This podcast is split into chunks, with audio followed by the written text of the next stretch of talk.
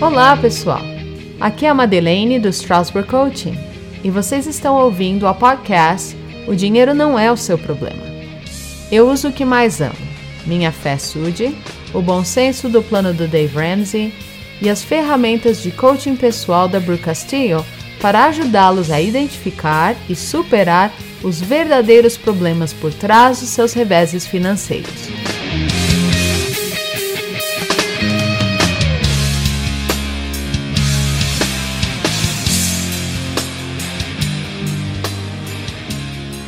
Olá, pessoal! Bem-vindo ao episódio dessa semana do Dinheiro Não É o Seu Problema podcast. E eu sou Mary Strasberg, a sua coach financeira e pessoal favorita. Alguns episódios atrás, nós falamos das características da mãe executiva financeira, ou do inglês CFM. Hoje nós vamos focar na primeira característica, no primeiro atributo, que seria desenvolver a fé. Uma maneira de fortalecermos a nossa fé seria procurar ou perceber mais a presença ou a influência de Jesus Cristo em nossas vidas. Muitas pessoas têm dificuldade com isso. Você já se sentiu como se estivesse tentando, tentando sempre fazer o seu melhor, para fazer todas as coisas certinhas, como ir na igreja, ler as escrituras, amar e cuidar a sua família e ser gentil com os outros, mas parece que você nunca consegue ver ele atuando em sua vida ou sentir sua presença? Nessas últimas semanas eu estive ponderando sobre isso e achei algumas ideias nas escrituras e ensinamentos de nossos líderes da igreja que podem providenciar são clareza e nos ajudar nessa questão. Como podemos aumentar nossa capacidade de ver Jesus Cristo em nossa vida mais plenamente? Você pode até se perguntar: por que, que eu preciso me preocupar com isso?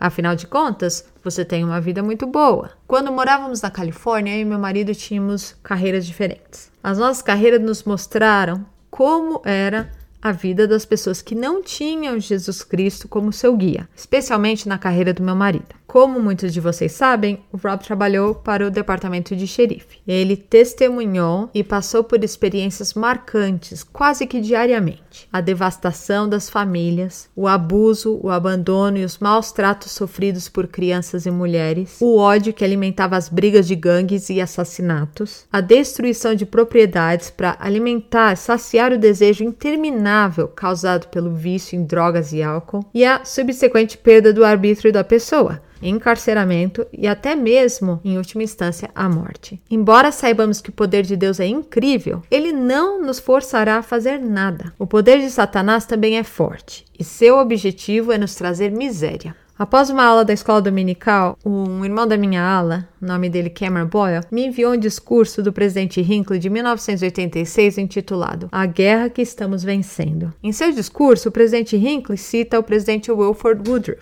Existem dois poderes na Terra e entre os habitantes da Terra: o poder de Deus e o poder do diabo. Em nossa história, tivemos algumas experiências muito peculiares. Quando Deus tem um povo na terra, não importa em que era, Lúcifer, o filho da manhã, e os milhões de espíritos caídos que foram expulsos do céu, guerreiam contra Deus, contra Cristo, contra a obra de Deus e contra o povo de Deus. E eles não hesitam em fazê-lo em nossos dias e geração também. Sempre que o Senhor põe a mão para realizar qualquer obra, esses poderes trabalham para derrubá-la. Convidar Cristo para nossa história pessoal é a solução para aumentar nossa capacidade de vê-lo mais presente em nossas vidas. A irmã Browning disse na última conferência: Para nos ajudar a permanecer firmes e seguindo na direção certa, o Salvador nos convida a ver nossa vida por meio dele, para vê-lo mais em nossa vida. Faz sentido, né? Convidá-lo mais para a nossa vida vai nos ajudar a vê-lo mais. É o nosso cérebro. Se nós pensamos em Jesus Cristo, nosso cérebro vai achar evidências. Eu vou oferecer três passos práticos que nós podemos seguir para ver mais Jesus Cristo em nossas vidas. 1. Um,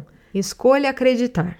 2. Procure-o. E 3. Haja de maneira a tornar mais fácil para os outros verem Cristo em você. Então vamos começar com o primeiro. Escolha acreditar.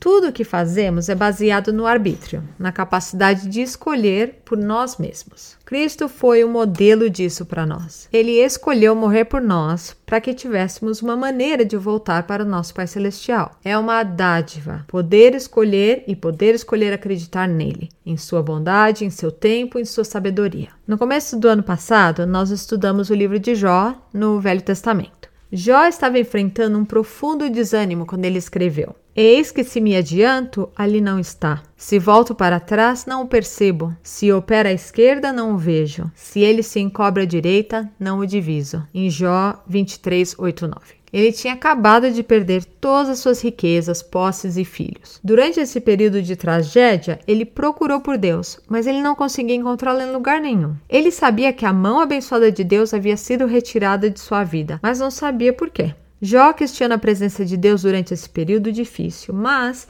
segue em frente rapidamente no próximo versículo. Porém, ele sabe meu caminho, pondo-me ele à prova, sairei como ouro. Em Jó 23:10. Durante essa fase da vida, quando ele não podia ver Deus, Jó escolheu acreditar que Deus ainda estava ativamente envolvido em sua vida. Ele confiou que Deus estava cuidando dele e percebendo o que ele estava fazendo. Ele escolheu acreditar. Porém, para a maioria das pessoas, ou durante momentos especialmente difíceis de desânimo e incerteza, pode ser difícil mesmo de vê-lo, mas podemos escolher acreditar que Deus está ativamente presente e cuidando de nós. Questionar Deus durante esse tempo não trará o alívio que imaginamos. Em vez disso, podemos confiar que Ele nos vê, mesmo que não possamos vê-lo agora. Tem que ser uma escolha individual parte da jornada de fé de cada um de nós. Eu vivencio isso em casa com as minhas filhas e aceitar o arbítrio delas e que elas têm seu currículo aqui na Terra me ajuda a compartilhar experiências, amar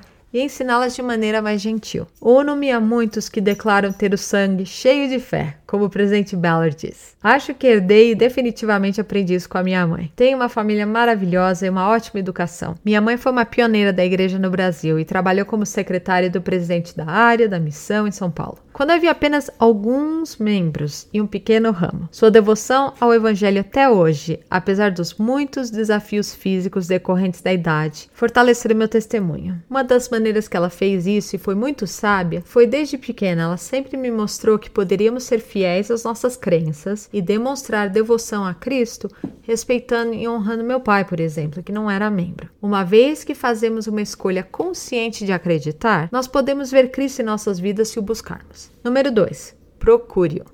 Nos últimos anos, eu tenho estudado o efeito da neurociência no que se refere à mudança de comportamento e crescimento pessoal. Nossos cérebros são projetados para procurar evidência das coisas que pensamos. É por isso que começamos a perceber em todos os lugares quando ouvimos uma nova palavra ou um termo ou vemos algo diferente. Por exemplo, Há uns anos atrás, eu estabeleci uma meta de economizar e comprar um Jeep vermelho. Durante o tempo que eu estava economizando para comprar o carro, continuei vendo Jeeps vermelhos em todos os lugares que ia. Essa era uma informação relevante para o meu cérebro, então ele escaneava continuamente o ambiente e procurava o Jeep. E achava.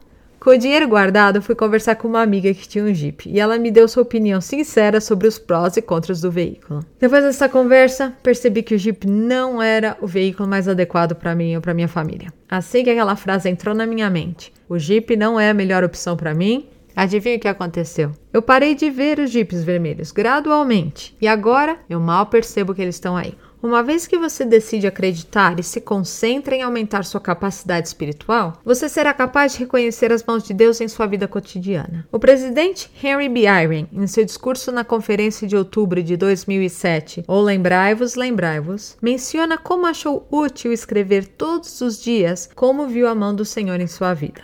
Aqui o que ele escreveu. Escrevi algumas linhas diariamente durante anos. Não falhei um único dia, por mais cansado que estivesse, nem por mais cedo que precisasse acordar no dia seguinte. Antes de redigir, refletia sobre a pergunta: Vi hoje a mão de Deus se estender sobre nós, nossos filhos ou sobre a família? Com a continuidade, algo começou a acontecer. Ao relembrar o dia, vi evidências do que Deus fizera por algum de nós e que eu não reconhecera nos momentos mais atarefados. À medida que isso ocorria, e era frequente. Eu percebi que esse esforço de memória permitira a Deus mostrar-me o que ele realizara. Algo mais do que simples gratidão começou a crescer em meu coração, ele diz. Meu testemunho aumentou. Adquiri uma certeza ainda maior de que o Pai Celestial ouve e responde às nossas orações. Senti maior gratidão pelo efeito enternecedor e purificador da expiação do Salvador Jesus Cristo. E fiquei mais confiante de que o Espírito Santo pode fazer nos lembrar de tudo, mesmo coisas que não notamos ou que não nos chamaram atenção quando aconteceram. Eu gostei muito desse discurso. E embora eu sempre me acostumei a escrever as coisas pelas quais eu sou grata, essa nova abordagem me ajudou a ver mais de Cristo em minha vida, aumentou meu testemunho e agora posso até reconhecer quando isso está acontecendo, na hora a gente treina o cérebro da gente a achar as coisas que a gente quer. Por exemplo, um, comigo acontece assim: se alguém está sendo gentil ou fazendo algo útil para mim ou para aqueles com quem me importa, ou se eu tenho um insight que me ajuda com as minhas responsabilidades, ou quando eu percebo que eu estou sendo protegida de alguma forma, eu vejo isso como a presença de Deus em minha vida. Quando nossos cérebros procuram por Cristo em nossas vidas, o Espírito confirma sua presença ou a veracidade do que estamos ouvindo. Vou repetir isso de novo que eu gostei muito dessa frase. Quando nossos cérebros procuram por Cristo em nossas vidas, o Espírito confirma sua presença ou a veracidade do que estamos ouvindo. Pode perceber que quando os missionários estão ensinando as pessoas sobre Jesus Cristo, elas confirmam que o que elas estão ouvindo é verdade através da luz de Cristo, que todos nós nascemos. Isso nos leva à terceira maneira de ver Cristo em nossa vida. Número 3. Haja de maneira a tornar mais fácil para os outros verem Cristo em você. Da mesma forma que vemos Cristo por meio de nossas interações com os outros, ao alinharmos o nosso comportamento com as nossas crenças, aumentaremos as oportunidades para que os outros vejam Cristo em suas vidas através de nós. Aqui estão algumas maneiras práticas de fazer isso. Primeiro, saber quem é Jesus e o que ele fez. A melhor maneira de fazer isso é estudando as Escrituras. Em Atos 20 e 32, Paulo ensina que a palavra de Deus é capaz de te edificar. No mundo dos negócios é chamado de melhores práticas. Aprendemos com quem já fez o que estamos tentando fazer, para sabermos como implementar uma estratégia específica ou enfrentar tempos econômicos turbulentos, por exemplo. As Escrituras nos ensinam sobre os atributos de Cristo e como ele agia em relação aos outros, e mostrava exemplos de como os profetas e outras pessoas seguiram seu exemplo. Aprenderemos como aplicá-los em nossa vida ao estudá-los e ponderá-los. Passar tempo em silêncio, sossegado, nos permitirá receber insights, mesmo em nossos assuntos práticos diários. Essa prática tem que ser intencional, de propósito. Caso contrário, nós deixaremos que muitas outras coisas que são únicas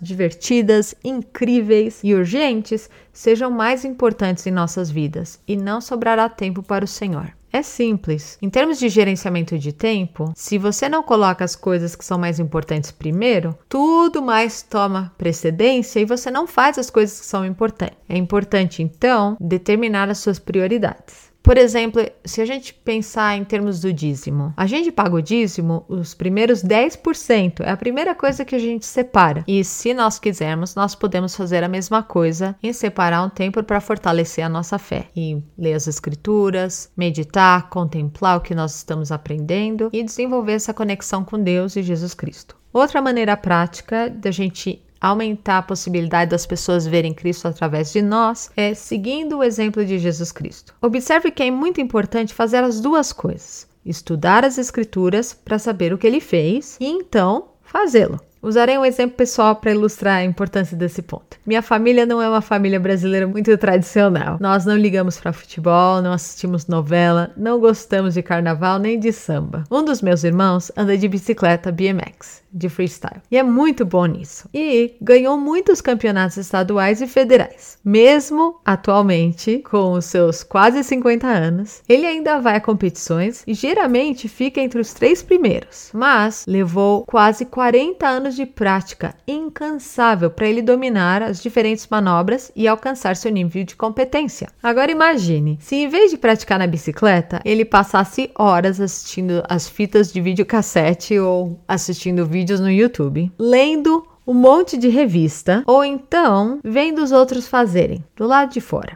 Praticar o que o Senhor nos ensinou é muito mais importante, porque nosso destino eterno depende disso. Nosso potencial é ilimitado. Eu amo a escritura em Jeremias 29:11 que diz, ah, pela tradução Nova Versão Internacional: porque eu bem sei os pensamentos que eu penso de vós, diz o Senhor, pensamentos de paz e não de mal, para vos dar o fim que esperais. Aqui, outra maneira prática de você aumentar as chances das pessoas verem Cristo através de você.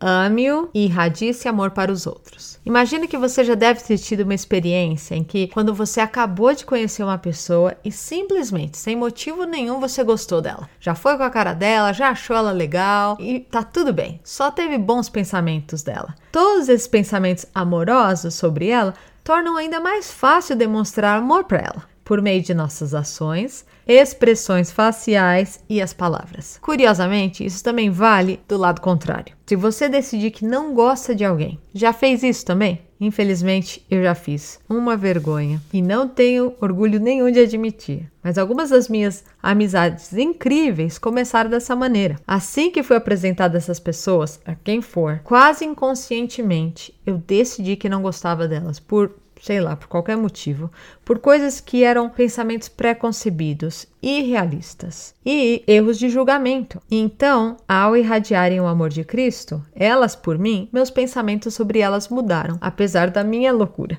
Desenvolvi um amor muito profundo por elas. Amar alguém é uma decisão. Amar uma pessoa por quem ela é, sem nenhuma expectativa, é um ótimo sentimento. Isso é amor incondicional.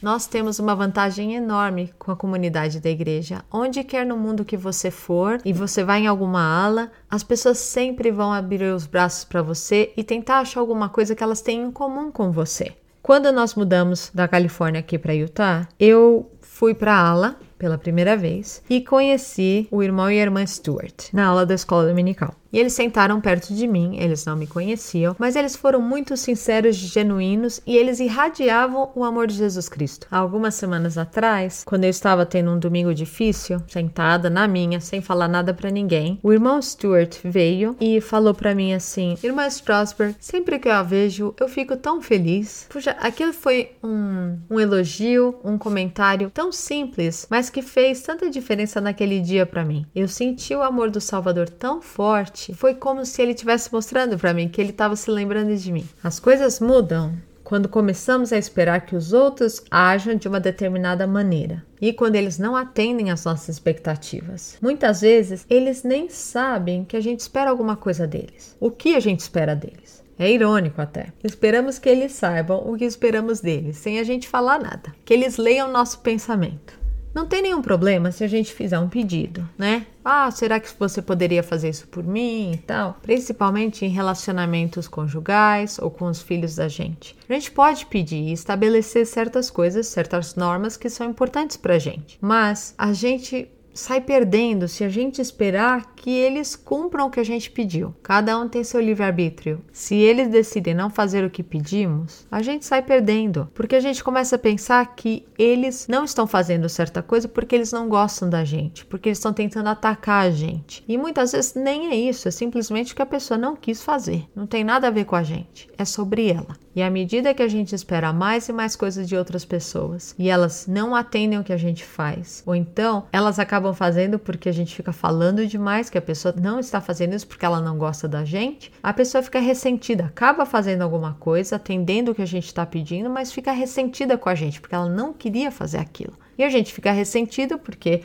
a outra pessoa não fez da cabeça dela. Nós tivemos que pedir. E aí só cria mais problema. É assim que começa a manipulação, é assim que começa vários atritos que são desnecessários. Altas expectativas, poucas pessoas fazendo o que elas querem e daí as pessoas ficam ressentidas umas com as outras. Gera situações em que as pessoas não gostam umas das outras, não querem ficar perto delas, especialmente em termos de família. Você nem quer ficar perto da pessoa. Quantas vezes você já ouviu alguém dizer: "Eu os amo, mas não gosto delas"? Isso geralmente acontece quando pensamos que eles deveriam agir agir de uma determinada maneira e eles não o fazem. Então o ressentimento e a decepção se instalam e daí é um problema. Percebi isso quando me tornei uma nova mãe. Aqui estava eu, com aquela nenezinha linda que eu amava tanto, mas eu esperava que ela tirasse duas, três sonecas durante o dia e que ela começasse a dormir a noite inteira depois dos seis meses, como o livro disse que os bebês fariam. Hoje, depois de 20 anos, eu entendo que a minha filha não precisa de tanto sono quanto eu preciso. E sempre foi assim. Mas naquela época, eu ficava ressentida que ela não dormia. E a falta de sono fazia ficar ainda pior. Me fazia parecer uma mãe doida. O tipo de mãe que eu não queria ser. Rabugenta, impaciente, sentindo-me uma vítima. E que se alguém tivesse mentido para mim. Essa mudança entre amor incondicional e amor condicional que é quando a pessoa faz o que a gente quer, ela pode acontecer conosco porque todos nós somos humanos. É normal a gente querer que as pessoas façam as coisas pra gente. Nós cometemos erros, o que é, às vezes torna difícil demonstrar o nosso amor pelos outros. Mas em todo caso, estamos seguros com nosso amor por Cristo. Ele nos ama perfeitamente e podemos confiar e amá-lo, porque, mesmo quando não entendemos as circunstâncias de nossa vida, Ele está conosco e não nos abandonará mesmo que o tempo dele seja diferente do nosso. E a quarta maneira prática que você pode ajudar as pessoas a verem o amor de Jesus Cristo, a presença de Cristo na vida deles através de você, é focar em nossa identidade. Muitos autores e pesquisadores estudaram a eficácia de estabelecer metas com foco no tipo da pessoa que queremos nos tornar, em vez de apenas por uma questão de realização prática. Num dos livros mais vendidos atualmente, chamado Hábitos Atômicos, o autor James Clear descreve a importância dos hábitos baseados na criação da identidade para mudanças duradouras. Ele diz: para mudar seu comportamento para sempre, você precisa começar a acreditar em novas coisas sobre si mesmo. Você precisa construir hábitos baseados na identidade. Ele sugere o seguinte processo de duas etapas para o sucesso prolongado. 1. Um, Decida o tipo de pessoa que você quer ser. E dois, prove isso a si mesmo, com pequenas vitórias. A identidade nos fornece uma estrutura para fazer escolhas. É como se fosse um teste, um, um, filtro que nos ajuda a decidir se uma escolha vai nos ajudar ou se a escolha não está condizente com o plano que a gente quer atingir. Então, por exemplo, você pode perguntar a si mesmo: essa escolha é congruente com quem eu quero me tornar? Ou uma pessoa que tem certas qualidades? Ou me afasta disso? Vamos supor que você quer virar uma pessoa que não quer gastar tanto dinheiro, você quer parar de gastar dinheiro demais. Então, primeiro você define a meta e estabelece que você vai ser uma pessoa que administra bem o seu dinheiro. Sou uma pessoa que administra bem meu dinheiro cria um argumento mais convincente sempre que a tentação de comprar algo que você não planejou ou não se encaixa em seu orçamento vem, porque podemos perguntar: uma pessoa que administra bem o dinheiro estaria gastando um dinheiro que não tem? É lógico que você vai perceber que uma pessoa que administra bem o seu dinheiro não vai comprar uma coisa quando ela não tem o dinheiro. E se você é uma pessoa que administra bem o dinheiro, então você não vai gastar. Isso ajuda o cérebro a resistir à tentação de gastar o dinheiro quando você não tem. Isso daí é uma questão de identidade. A pessoa está se identificando com quem ela quer ser. Eu acho esse conceito fascinante e, na verdade, a igreja já tem usado isso há muito tempo. Como no hino da primária, eu quero ser como Cristo, né? Você está se identificando com as características de Jesus Cristo. Por isso que tem aquela frase, What would Jesus do? Que Jesus faria? Mas na verdade, para nós seria muito melhor pensar quem ele seria. Isso que eu estou fazendo seria algo que ele é? Alguém que faz isso é uma pessoa que está seguindo a Jesus Cristo? Esse princípio é tão legal que ele me inspirou a criar o meu programa da Academia Chief Financial Mom. O meu programa ajuda a mulher a se identificar com a mãe executiva financeira. Quem é essa mulher e quais os hábitos que ela pratica consistentemente em sua vida? Ela economiza, ela gasta e investe bem o dinheiro, ela é responsável por suas próprias emoções, ela responsável por fortalecer a sua fé, é generosa, administra bem a sua mente, é quem ela é. À medida que aprendemos mais sobre Cristo, quem ele é, como tratou os outros e os seus atributos, nos esforçamos para seguir seu exemplo e decidimos nos tornar mais semelhantes a ele. Fica mais fácil ver se estamos progredindo. Sempre que somos gentis com alguém, controlamos a nossa raiva, deixamos alguém entrar na frente, cortar a fila em algum lugar, ou evitamos atacar alguém que tem uma opinião diferente da nossa, isso confirma nossos esforços para nos tornarmos mais semelhantes ao nosso Salvador. Vemos aqui o paralelo com o modelo CPS-AR que eu ensino para vocês. Quando fazemos uma escolha consciente de seguir a Cristo, isso gera sentimentos de motivação, amor e compromisso. Esses sentimentos nos levarão a traçar metas, criar planos e desenvolver ou mudar hábitos. Essas ações positivas criarão nossos resultados, e o resultado é sempre evidência de nossos pensamentos. Então, se pensarmos que queremos ser como Cristo, como diz a música da primária, então nosso resultado de uma forma não tão perfeita será que estamos sendo como Ele. Fica aqui o meu convite e a minha sugestão de que vocês possam tentar colocar na vida de vocês em prática alguma dessas coisas que nós falamos hoje. Recapitulando, para vermos mais de Cristo em nossa vida, temos que escolher acreditar procurá-lo e agir de maneira a tornar mais fácil para os outros verem Cristo através de nós. Como que podemos fazer isso? Aumentando o nosso conhecimento sobre quem Jesus Cristo é e o que ele fez, seguir seu exemplo, amá-lo e irradiar esse amor para os outros e focar na nossa identidade. Veja se alguma dessas coisas traz diferença na sua vida. O estudo fervoroso das Escrituras e dos ensinamentos de nossos líderes pode nos mostrar o caminho para seguir nosso Mestre e Guia Jesus Cristo. Ao aumentarmos nossa capacidade de vê-lo em nossas vidas, nós sentiremos seu amor mais abundantemente. E de acordo com a coach de casais Natalie Clay, o amor é o melhor sentimento de todos. Espero que tenha gostado do episódio de hoje. Lembre-se de seguir, avaliar e comentar.